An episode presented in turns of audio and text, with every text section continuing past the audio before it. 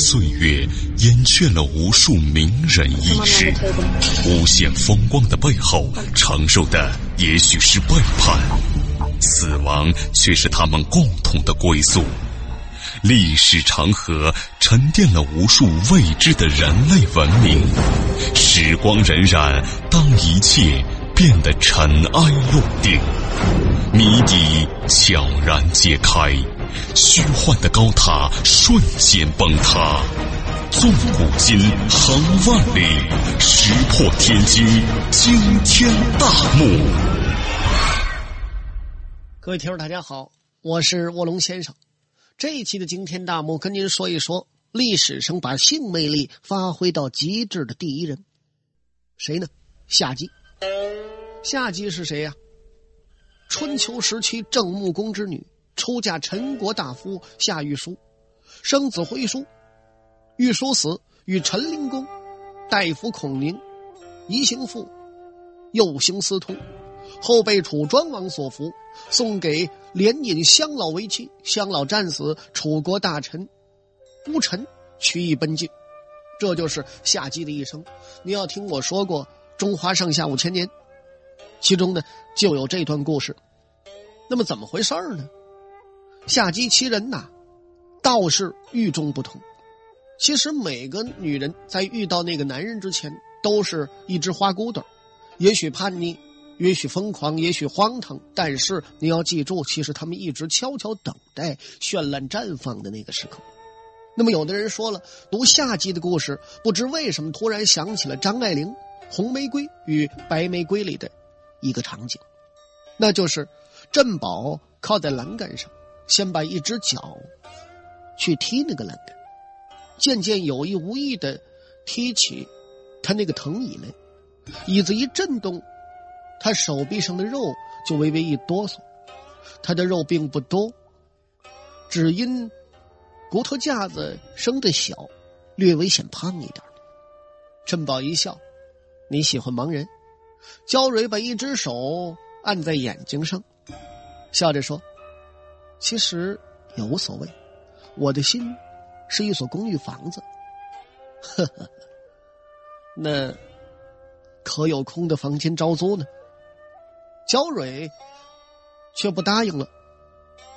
可是我住不惯公寓房子，我要住单栋的。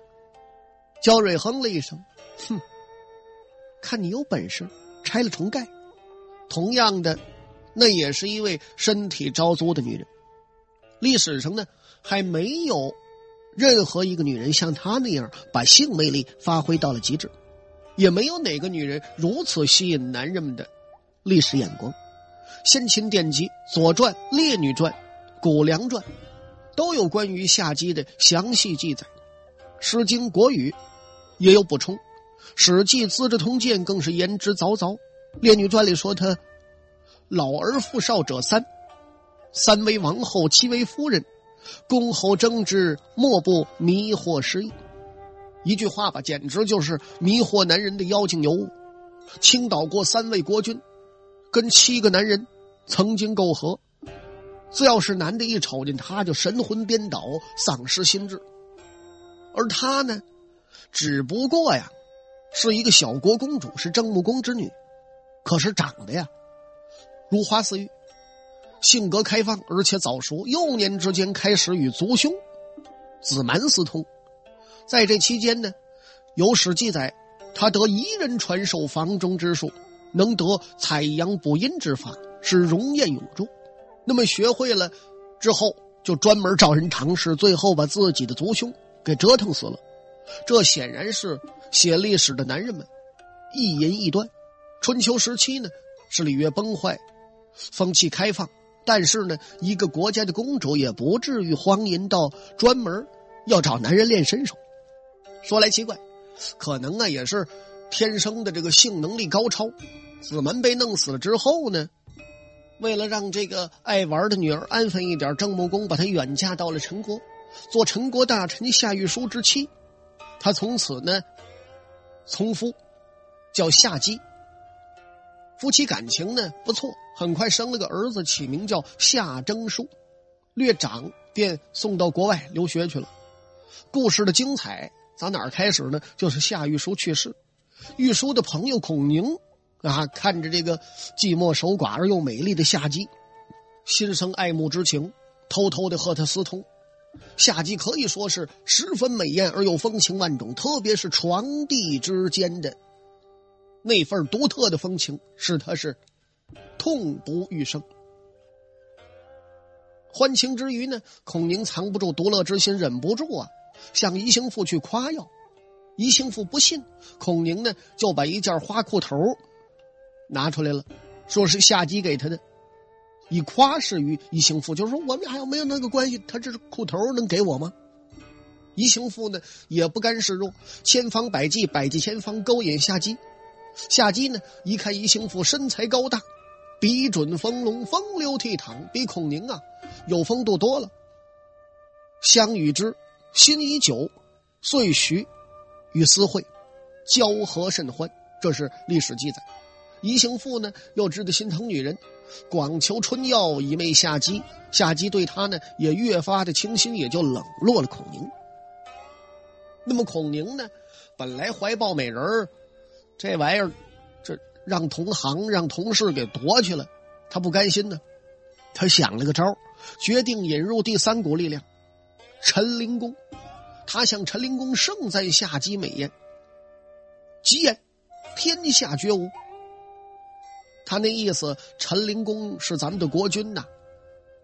国君看上这女人，你一行妇还能独享吗？甚至于说以后没你什么事儿了。而正是这个男人的引入，把夏姬卷入了政治漩涡。那么很多史书呢，都是从这儿开始记载的。因为啊，是一女三夫的身体游戏，尤其呢显得惊险刺激。陈灵公和孔宁一行父通于夏姬，皆终其。相扶以息于朝，谢志谏曰：“公卿宣淫，民无笑焉。且闻不令，君其纳之。”公曰：“吾能改矣。”公告二子，二子请杀之。公弗进，遂杀谢之。陈灵公、贺孔宁、宜兴父，还都穿上夏姬的毒衣，在朝堂上啊相互夸耀。你想？一个国君，两个大臣，三个有身份、有地位、有教养的男人共同分享一个女人，而且呢，各自穿着夏姬的内衣内裤公开炫耀。某些程度上啊，在那个年代，你别说那个年代，就搁到现在有点匪夷所思。而夏姬呢，嫁人之后安分了几年，却在守寡之时恢复了从前的豪放，而且一开放起来就令人匪夷所思。在她身上安装道德。那显然是可笑的。可是有一种东西，似乎在妖媚放荡、荒唐的背后隐隐浮现。焦蕊说呢，其实也无所谓，我的心是一所公寓房子。焦蕊又说，看你有本事，拆了重盖。那么这句话就值得玩味了。如果说夏姬其实是一个非常纯的女人，肯定呢。会被人骂，啊，会被人指责，人们屡屡被她的放荡行为吓昏了头。这样一个无所不为的女人，怎么跟纯沾了边呢？这是因为夏季活得很纯粹，纯粹的不沾染一点世俗的气息。也不知道是谁说过这么一句话：说征服一个男人是通过他的胃，但是征服一个女人是通过征服他。很多所谓。女性写作的作家们高举女性视角的旗帜，而几乎呢毫无例外的在写性与身体。这不是因为他们刻意取宠，而是由于女人天生更倾向于自然与身体，男人呢更易属于社会与世俗。所以有人说，最自然的女人就是与性息息相关的。只要敢风流的，自是看破红尘的潇洒。性。会成为他们单纯又快乐的追求目标，他们自愿用性把自己留在童年。所以，所有的女人都不愿意长大，每个女人都试图用各种手段把自己留在童年。夏姬和焦蕊其实是一样的，他们也在拒绝成人，只不过采取了不同的手段，有的会选择回避，有的则会选择进去。进取的方式是非常偏激的，而且是非常近似成人化的，却是毫无遮掩而天真烂漫的，因为只不过是他们想留在童年的手段而已。寻梦于文明之巅，探瑰宝之风华，感历史之迷离，经发掘之旷古，谜底在最后一刻被悄然打开。石破天惊，惊天大幕。夏姬在遇到那个拆了重盖的男人之前，一直还是个贪玩性游戏的孩子。虽然他那个时候已为人母，但是心智并未被开启。在没有遇到那个真正让他长大的男人之前。夏姬应该是一名有着成熟韵味的少妇躯体和天真无邪的少女神情的奇特组合，这对男人具有绝对的杀伤力。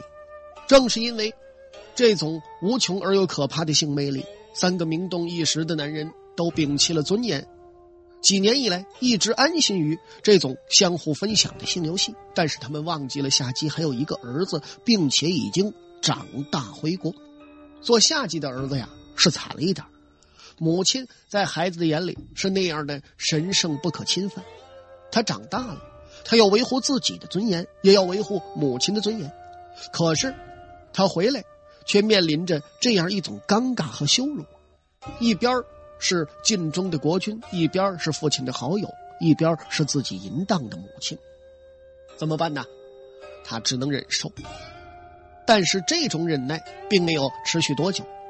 却因为几句玩笑，突然爆发了毁灭性力量。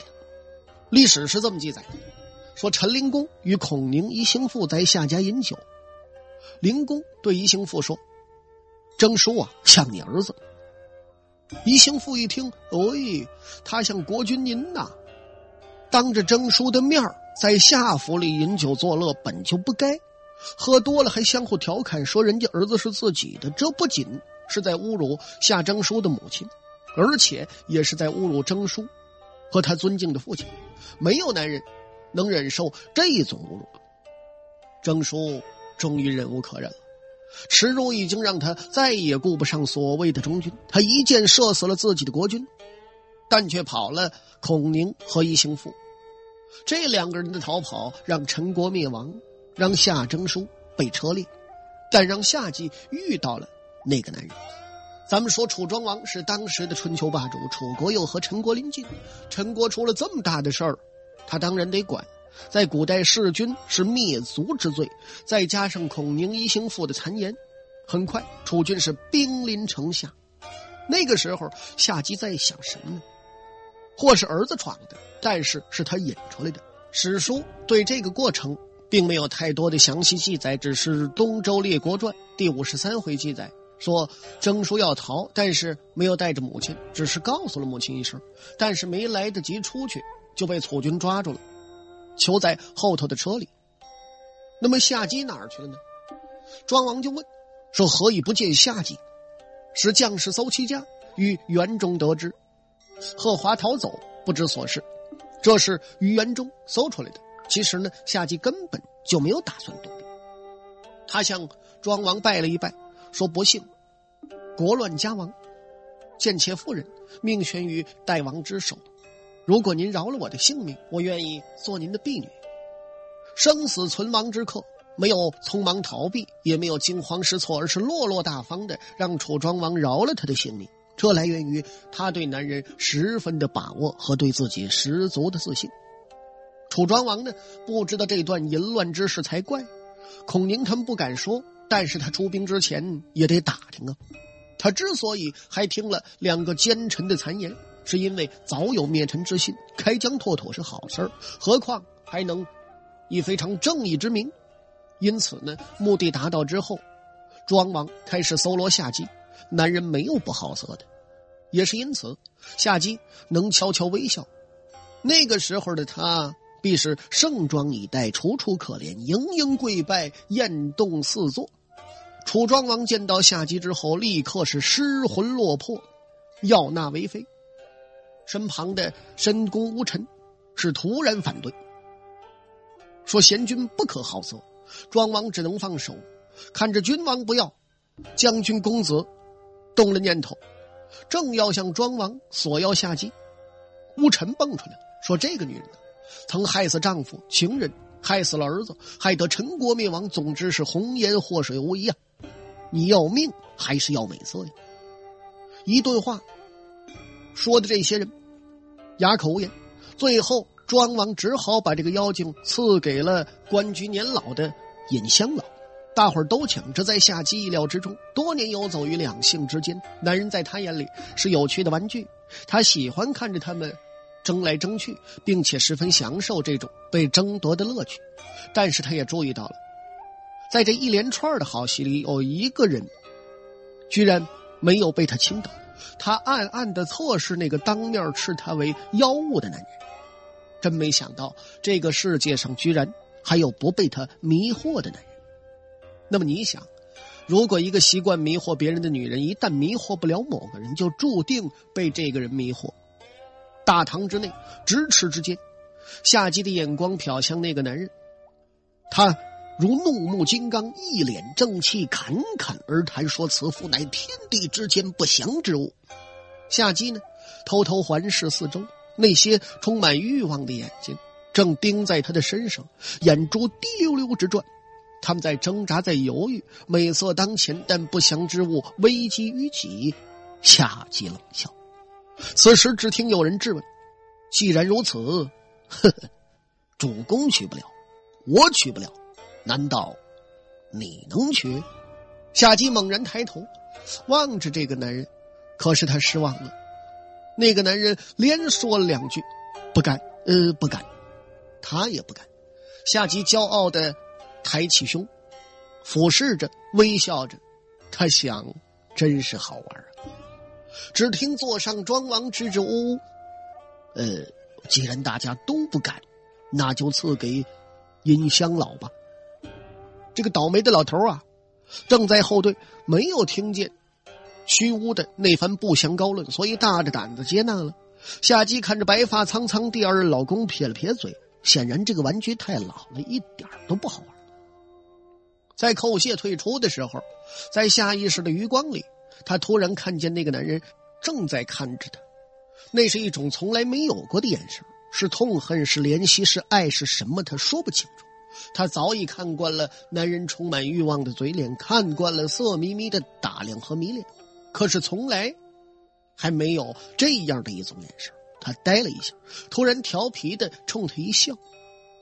过了不久，屈巫。那番不祥理论，又一次得到了证明。尹香老很快死在了战场。夏姬呢，并不难过，他又得到了一个新的玩具。尹香老的儿子黑曜 爬上了他的床，可是不知为什么，这种游戏失去了从前的快乐，再也不能让他快活起来，反而让他感到一种别扭。虽然说黑曜年轻力壮，他不是不知道。外边在传什么？老子死了，儿子贪恋继母，不肯去领尸。从前呢，他根本就不在乎；要在乎，他也就不是下级了。可是现在，他居然害怕了。他不是害怕别人的歧视，他害怕这个传闻传到那个男人的耳朵里。他开始辗转反侧，开始睡不着觉，开始排斥黑曜的亲热。真不知道是怎么了，从来没有新的一个人，其实一直。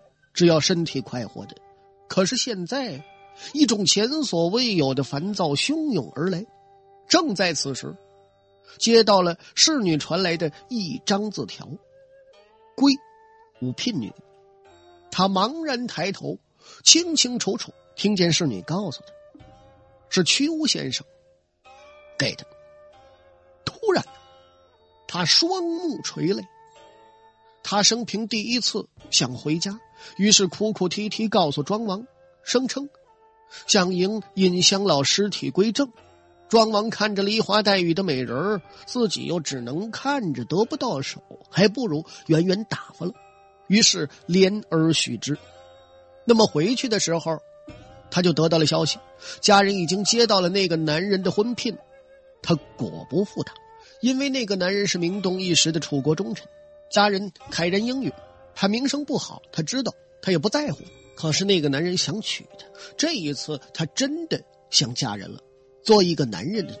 焦蕊并不生气，侧过头去想了一想，说是的，年纪轻，长得好看的时候，大约无论到社会上去做什么事，碰到的总是男人。可是到后来，除了男人之外，总会有别的，总还有别的。当然了，这段话是选自张爱玲的《红玫瑰与白玫瑰》。再说夏季，一等就是几年。史书如此记载：晋国讨伐齐国，齐国向楚国求救，恰好楚庄王去世，所以没有立刻发兵。后来呢，齐国大败，与晋国盟约。后来继位的楚共王认为齐国服从晋国是因为楚国没有及时救助的缘故，不是齐国本身的意愿。于是呢，想为齐国讨伐魏国、鲁国，以雪前耻。但是这个意思需要有人转达给齐国的国君。此时，屈巫应声而答：“微臣愿望。”历史上呢没有记载他等待他的具体时间，只确定成功二年，他便回到了郑国。到楚公王继位，到齐晋结盟，至少四年以上，他居然耐心等了这么多年。他的名声早已不好，写史的男人们既然不惜笔墨写他的放荡不羁，这些岁月里如果再有风流，自然不会放过。可是没有，我们很难解释爱情这种奇妙。可是，在屈巫与夏姬之间，我们说是有爱情的。也许他跟无数男人上过床，但屈巫来到郑国之前，他们并没有发生关系。当初在楚国，屈巫都是使道也。连善于演绎的东周列国志都说，史传语与夏姬，可见两个人并没有紧密接触。然而这个男人就要娶她，然后他为这个男人一等就是几年，在他的岁月里几乎是干净的、难以相信的几年。可能连夏姬自己都说不清楚，在那个充满玩乐的一生里，他突然发现自己不再年轻，像焦蕊一样。某些时候，除了男人之外。总还有别的。几年以后，那个男人来了，名义上是出使齐国，其实是转到郑国来娶她。一夜欢愉之后，他问他怎么办，他知道他回不去了。当初他信誓旦旦，不肯让楚军纳了他，不肯让别的大臣纳了他，现在自己却娶了她，他回不去了。他说不要紧，我们去晋国，晋国实力强大，足可以保护我们，我们不怕。他说不怕的时候，脸上带着决然和沧桑。他习惯了自私与自我，所以并没有看懂。这其实是一场堵住了整个家族的死斗。很多人会因为他们而流血，但这一切都不足以去顾虑，单单可以因为爱，亦是满足和欣慰。他们逃到了晋国。历史上再也见不到那个放荡的身影和妖媚的身姿。如果说还有后来，也只是旁人牵连的传说。那个男人的家族因此被灭，她的丈夫终生要与自己的故国为敌，楚国大乱从此开始。而这些，都与夏姬无关了。也许，许多年后，已经成为贤妻良母的她，坐在晋国陈府的花园里。眯起眼睛，看看徐徐落幕的夕阳，兴许还能记起一点点从前的荒唐。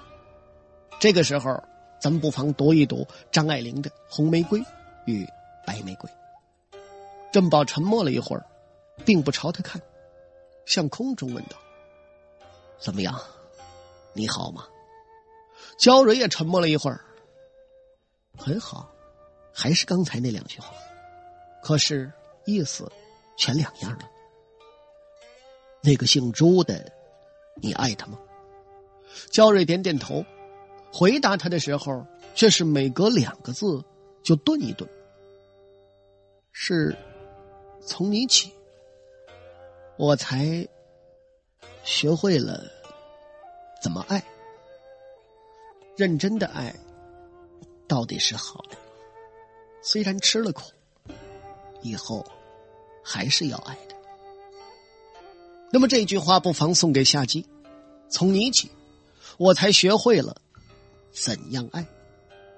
好了，各位亲爱的听众朋友，这一期的惊天大幕到此为止，就全部为您播讲完了。我是卧龙先生，感谢您的收听，咱们再会。